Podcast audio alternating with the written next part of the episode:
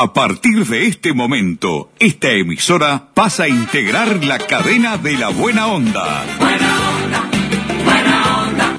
Jorge Bonica presenta Buenos días, Buena Onda, un programa interactivo, diferente, con noticias distintas, exclusivas y de actualidad. Buenos días, Buena Onda.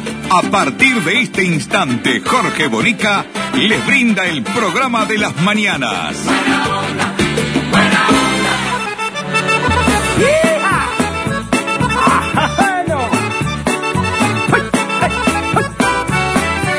Yo no sé por qué es así, que siempre estoy enojado. Si no me enoja una cosa, me enoja la que está al lado.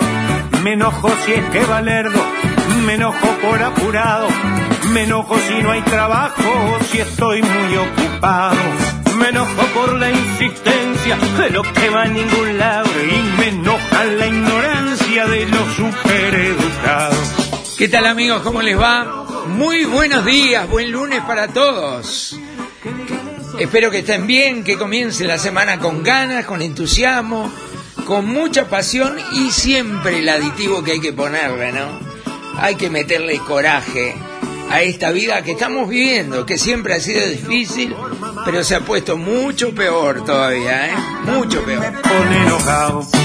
Me enojo si no me entienden o si no soy valorado. Y si me adulan, me enojo, no me entran por ningún lado. Con Ramoncito Pintos en los controles técnicos. Hoy se vino de Bermuda de jean. Está moderno Ramoncito, ¿eh? Y una, una remera colorada. Usted colorado. Usted de Sanguinetti. Que soy un tarado. Con Mirta Susana Lencina. En la producción periodística de nuestro programa. Hoy nos metió un programa, Mirta, de 30 minutos, que tendría que ser de dos horas, donde sin duda va a haber mucha emoción, mucho recuerdo y también mucho análisis y comentarios de muchísima gente. Gracias, Mirta. ¿eh? ¿Cómo hago para meter esto en 30 minutos? Vamos. Algo que traigo en los genes agarrados. Y por mucho que lo intente, tengo el cuerpo acostumbrado. Con Leonardo López en la puesta al aire para darle calidad a nuestro producto comienza. Buenos días, buena onda. quiero que digan eso, y no que soy un andala. Me enojé. Me enojé. ¿Por qué empiezan siempre con esa canción, Mirta? Yo no, no entendí. Por mí. Ah, por mí. Que yo vivo caliente, dicen. Y por eso esa canción viene como anillo al dedo. Pero si usted me pone esa canción al principio del programa, yo ya arranco caliente. Ya arranco calentito. Te lo digo de verdad. Bueno, vamos a la información. Sin duda, yo hasta ahora no dije una sola palabra ni tampoco escribí una sola línea, ni en el diario digital del de, del Bocón, www.elbocón.com.uy, eh, ni hice comentarios en las redes sociales, ninguno, sobre lo que ha sido una de las noticias más impactantes que han recibido los uruguayos, en especial el mundo del deporte, pero yo creo que todos los uruguayos, que es la muerte del Morro García, el jugador de fútbol que estaba jugando en Mendoza, eh, que fue un referente de Nacional, sin duda, un goleador de Nacional, sobre todas las cosas muy querido también por ser un, tipo bárbaro, un bonachón, humilde, este, y, era muy querido, muy recordado y muy hincha de Nacional, muy bolso, ¿no? Muy bolso. Y cuando hay jugadores así, eh, que defienden la camiseta, porque también son hinchas del club, la hinchada los transforma en ídolos inmediatamente.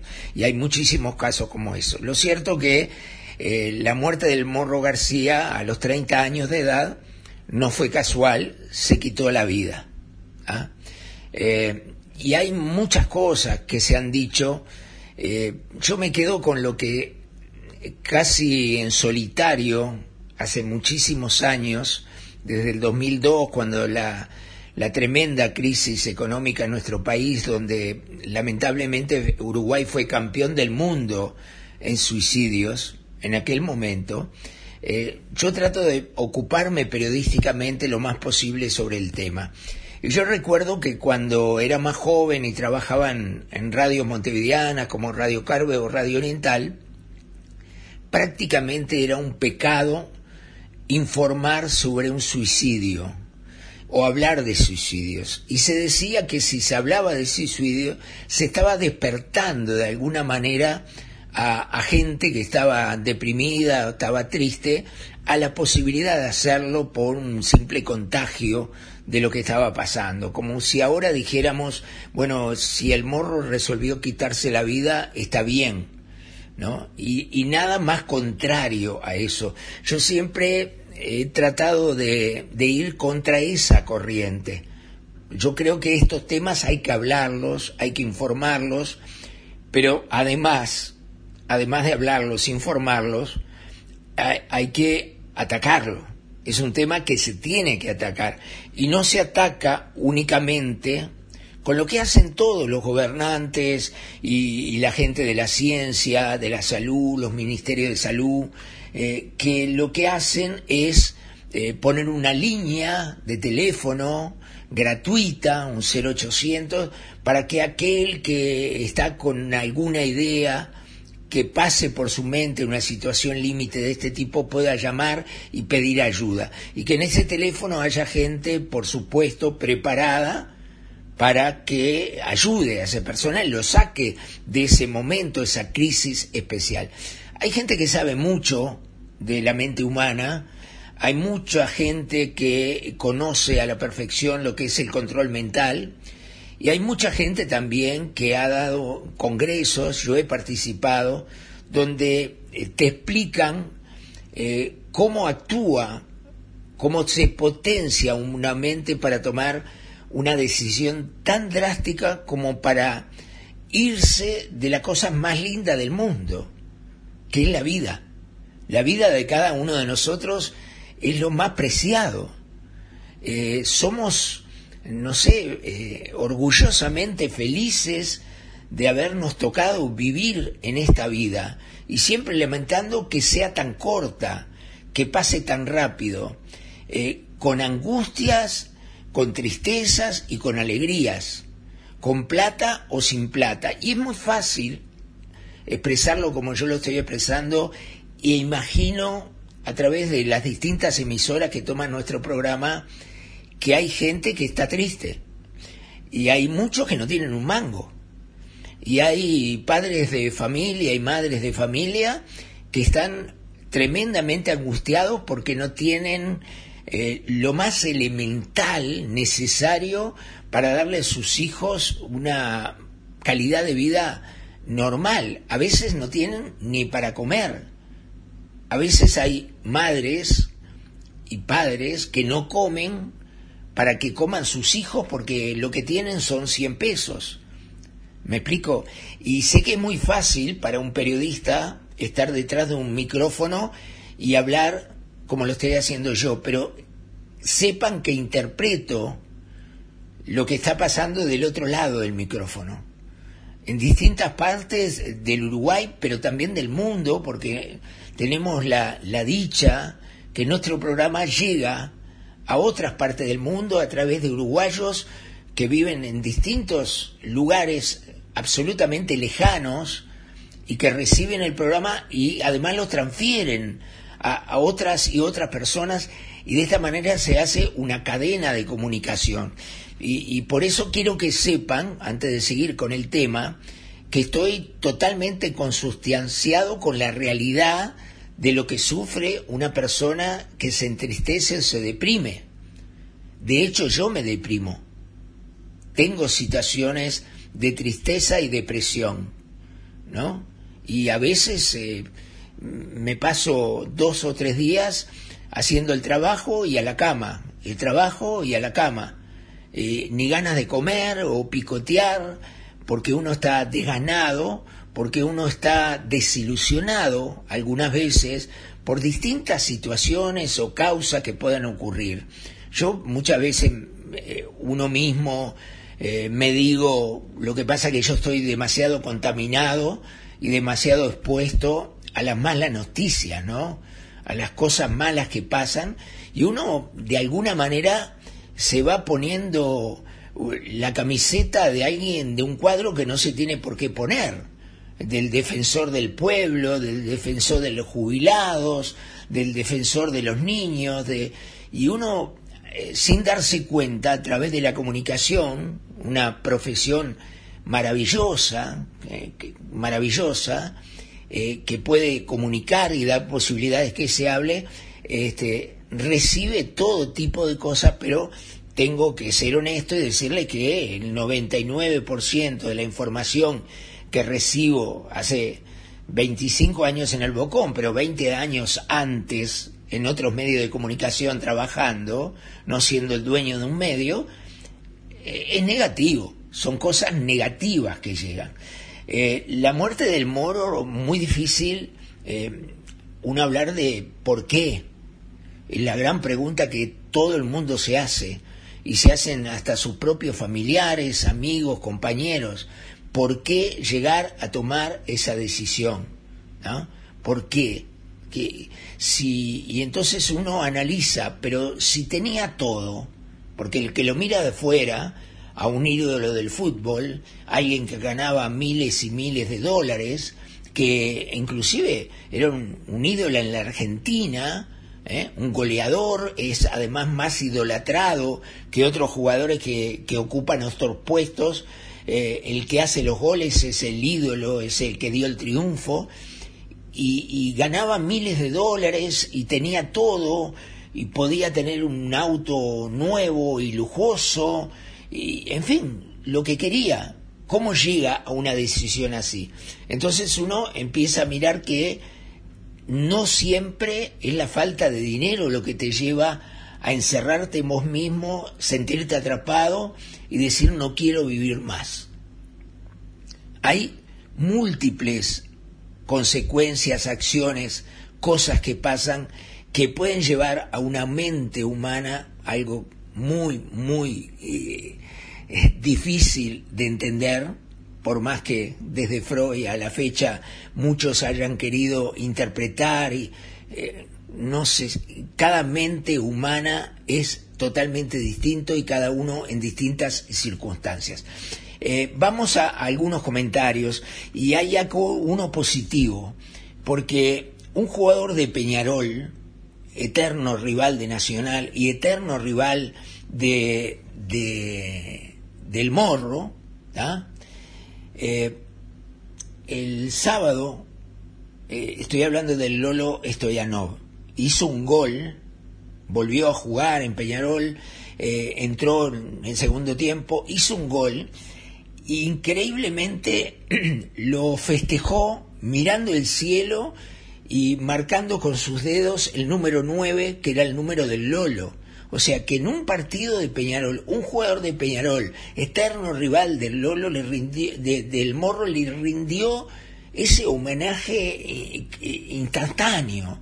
¿no? Y para mí eso es maravilloso porque ello nos demuestra la condición humana del Lolo en este caso. Y después, averiguando un poco más, eh, recordé que el Lolo y el Morro habían estado presos juntos en una riña que se armó en el estadio, en un clásico, finalmente un juez terminó procesando con prisión y estuvieron unos días juntos en el mismo calabozo, en una pieza muy pequeña de dos por dos, varios días, aquellos que se habían agarrado trompada en la cancha, estuvieron ahí y se hicieron amigos y meditaron juntos y se conocieron juntos. Acá tenemos la palabra que Mirta encontró del Lolo Stoyanov que cuenta el gol que hizo después del partido, pero cuenta esa relación con el Morro García. La escuchamos. Fundamental por todo. Primero para que para darle el triunfo a, este, Peñarol. Este, y segundo porque bueno, hacía mucho tiempo que, que, no me tocaba jugar 45 minutos. Poder marcar también, que hacía bastante tiempo de que, que, no hacía un gol y bueno, que sirva para el triunfo de Peñarol. Y bueno, la verdad que hoy un día con muchas emociones, ¿no? Ya de entrada cuando me levanté, enterarme este, el fallecimiento del Morro García, una persona de que bueno, este, por diferentes ocasiones nos ha tocado estar juntos en un calabozo y bueno, tuvimos casi 7, 8 días juntos, encerrados en una habitación dos por dos y bueno, haber hablado mucho de la vida, muchas cosas, imagínate 24 horas durante siete días, a él y junto a otros compañeros y bueno, la verdad que, que me invadió de tristeza este, la noticia y, bueno, por eso mismo también le pedí a mis compañeros que hoy se un brazalete en honor a él este, y, y, bueno, Dios lo tenga en la gloria, él defendía sus colores, yo defiendo los míos, y, este, pero era un excelente, una excelente persona, tuve el placer de, de poder conocerlo. Y hay programas realmente difíciles de arrancar porque esencialmente están hechos para hablar de fútbol, de deporte, para, para divertir. Todos opinan, todos opinan, es maravilloso eh, lo que hacen los jugadores de fútbol hoy en día. Eh, opinando sobre un rival, ¿no? Sobre un rival. Yo sé que impacta la muerte, ¿no? Sin duda que impacta la muerte del morro. Pero bien, vivió a su manera, dale. Me arrepentí y fui feliz a mi manera. Yo siempre quise más un poco más como fuera. Y si me equivoqué a mi manera.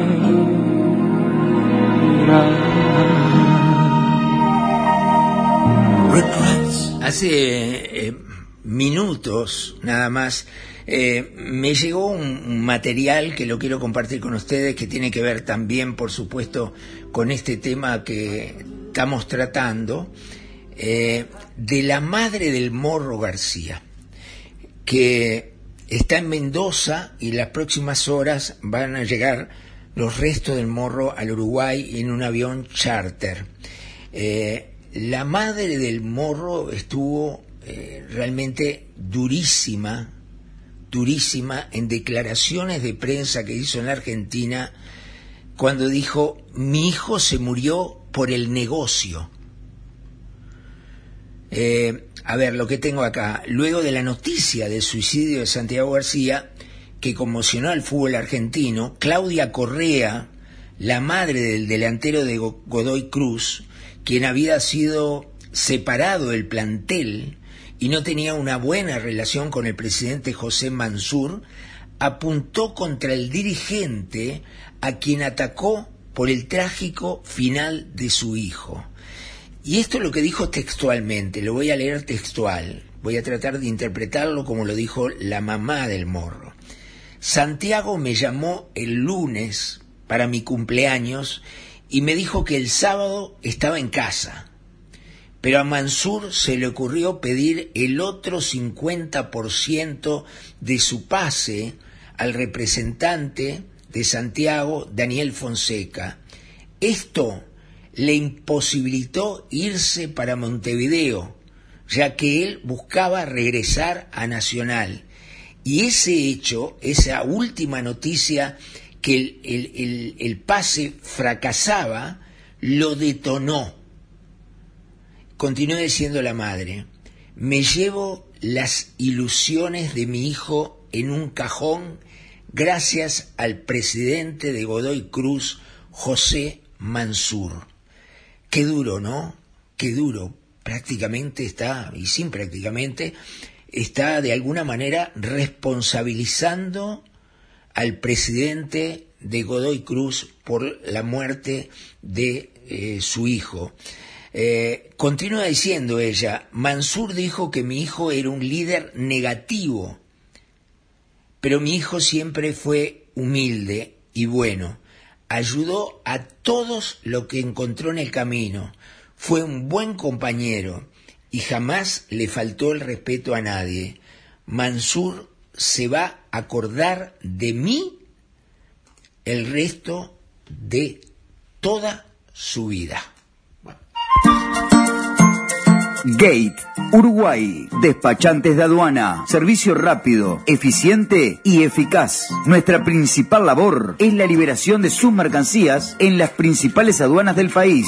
Consúltanos, te asesoramos sin costo. Email gateuruguay.gmail.com WhatsApp 099 48 73 24 Gate Uruguay, despachantes de aduana. Acá Mirta me acerca un documento que es muy, muy revelador y además nos indica, nos llena de gratitud que eh, no estamos en el camino equivocado. Es la palabra del actual ministro de Salud Pública de nuestro país, el doctor Salinas, eh, que el 17 de julio de 2020, el año pasado, en julio de 2020, hablaba sobre el suicidio y sobre la salud mental de los uruguayos y de cómo hay que encarar este problema con trascendencia. Lo escuchamos. Marcar algún elemento que, que nos llama la atención desde el punto de vista como dato epidemiológico y es que en los últimos cuatro años este, en los cuales están cerrados los datos epidemiológicos 2016, 17, 18 y 19, la tasa de suicidio en Uruguay ha sido similar al peor registro de la historia que es el del 2002.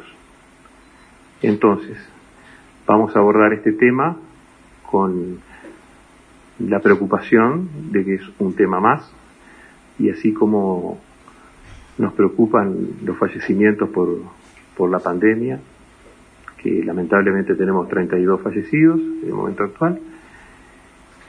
Nos preocupa esta pandemia de suicidios también, que se lleva muchas vidas en el entorno de 20 cada 100.000 habitantes en estos años que hice referencia y concretamente estamos hablando de cifras en el orden de las 700 personas. Eh, mayores datos se pueden sacar, los datos son, son, públicos, a veces se discute si es bueno o es malo eh, darlos a conocer en, virtud de algún efecto de, de, contagio.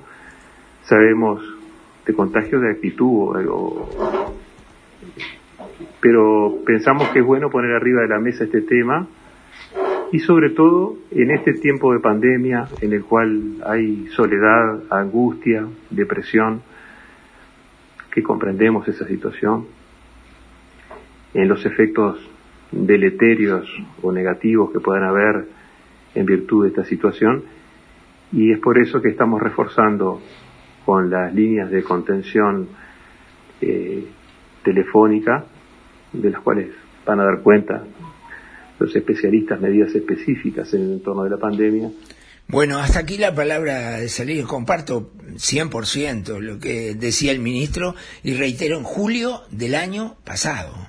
En julio del año pasado.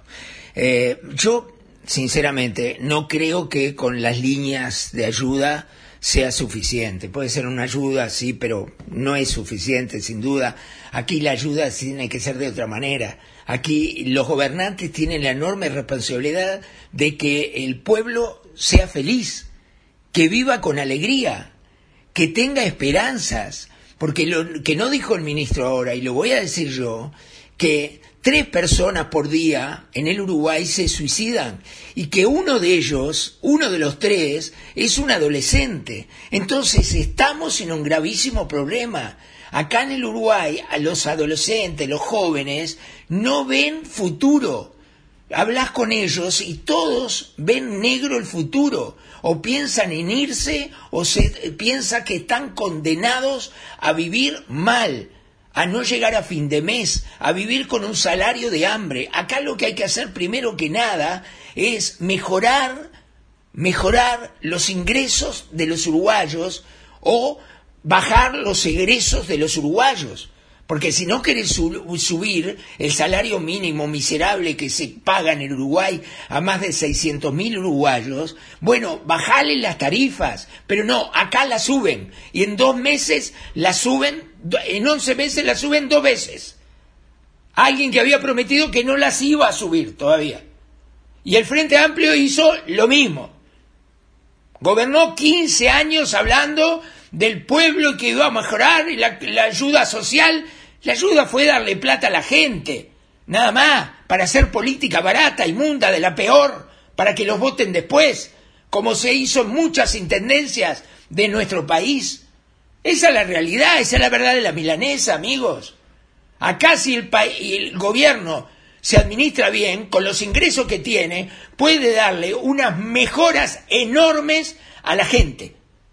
Y yo sé que la gente con un trabajo mejor, con un mejor ingreso, eh, mira la vida de otra manera.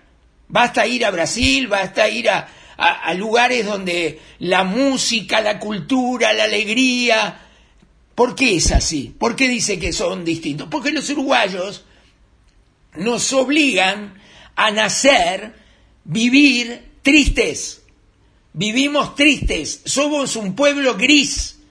Desde que me conozco, Som- hace 60 años me conozco, tengo uso de razón y lo sé que es así. Somos un pueblo triste, que vivimos tristes, grises, absolutamente grises, sin alegría. Y eso es lo que tiene que cambiar realmente en nuestro país. No tengo duda que tiene que cambiar eso. Tiene que cambiar eso y lo tenemos que lograr, sin duda que lo tenemos que lograr. ¿Cómo no lo vamos a lograr? Pero ¿cómo no lo vamos a lograr? Eh, voy a ir a, otro tema ya en los últimos minutos del programa. Hoy un programa especial eh, sobre lo que está pasando con un chico y lo que necesita el chico. Y sé que me voy a calentar con esto. Estoy seguro, seguro. Con Vida tienes la mejor compañía, aquí y en cualquier punto del país. Porque Vida, tu servicio de compañía, te asegura su cobertura en el lugar que la necesites, incluido Montevideo. Vida, a tu lado, en todas partes. Póngame un poquito la, canción, si la busca ahí Ramoncito y Mirta. Eh, me olvidé de vivir de Julio Iglesias. Esta letra es maravillosa y, y a mí por lo menos me estimula a decir, no, hoy tengo que disfrutar la vida, mañana también. La verdad, porque es una canción maravillosa, cuando la tenga me la da.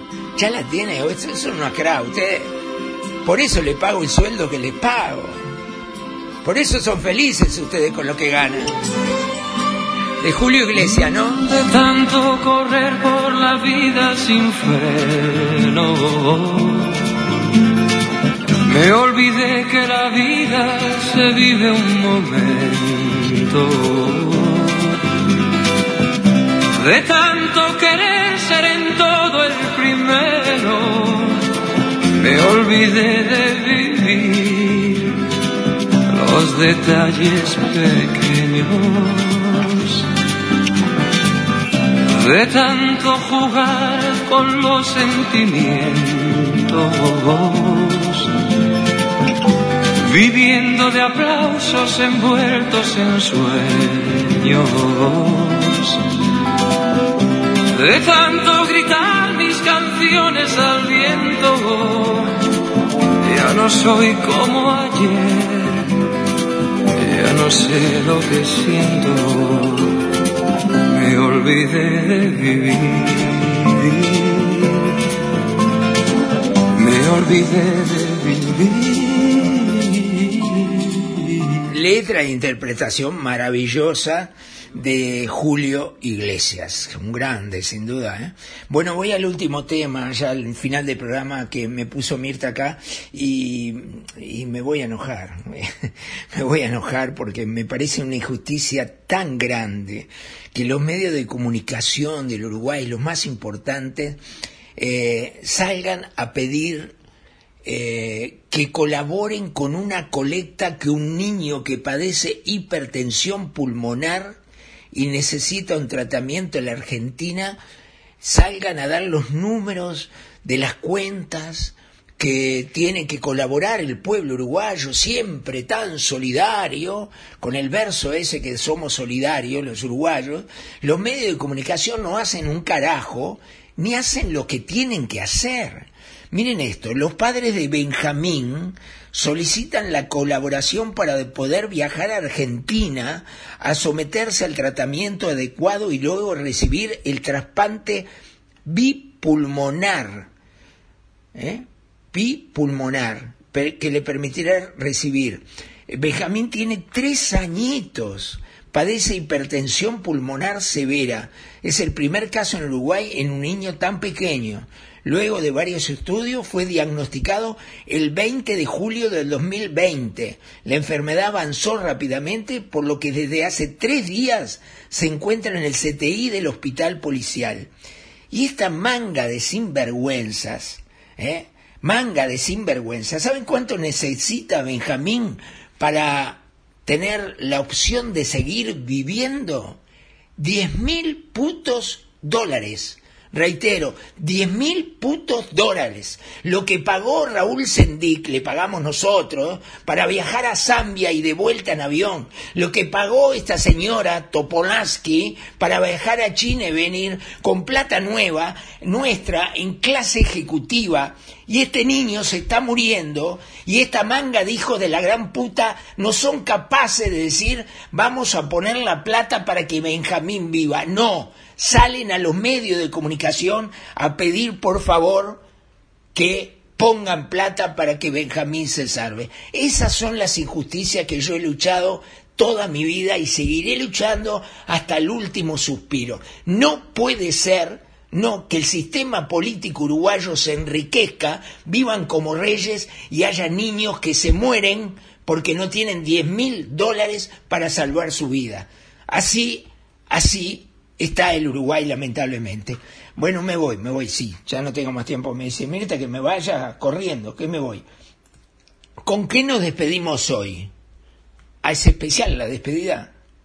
No va a ser con música, no va a haber baile, hoy no hay baile. Bueno, está, nuestro recuerdo al morro y el dolor que esto sirva para aquellos que están tristes, no que los tire, que sirva para que sepan que la vida es hermosa y hay que vivirla. Pidan ayuda inmediata, pidan ayuda. A veces una voz de un amigo, de un vecino, ni que hablar de una madre, de un hermano, que salva la vida. Si estás triste, si estás en crisis, si no querés seguir viviendo, si por algún momento en la cabeza se te pasa no que no querés vivir más, habla con alguien, contale para que te ayude y te va a ayudar y vas a salir adelante. Estoy seguro que sí. Nos despedimos entonces, ¿cómo? De esta manera. Yo largo, ¿eh? No sé qué es. Dele. Cerro y Lodeiro, va al 14, recorta Lodeiro, mide Lodeiro, tocó para el gorro.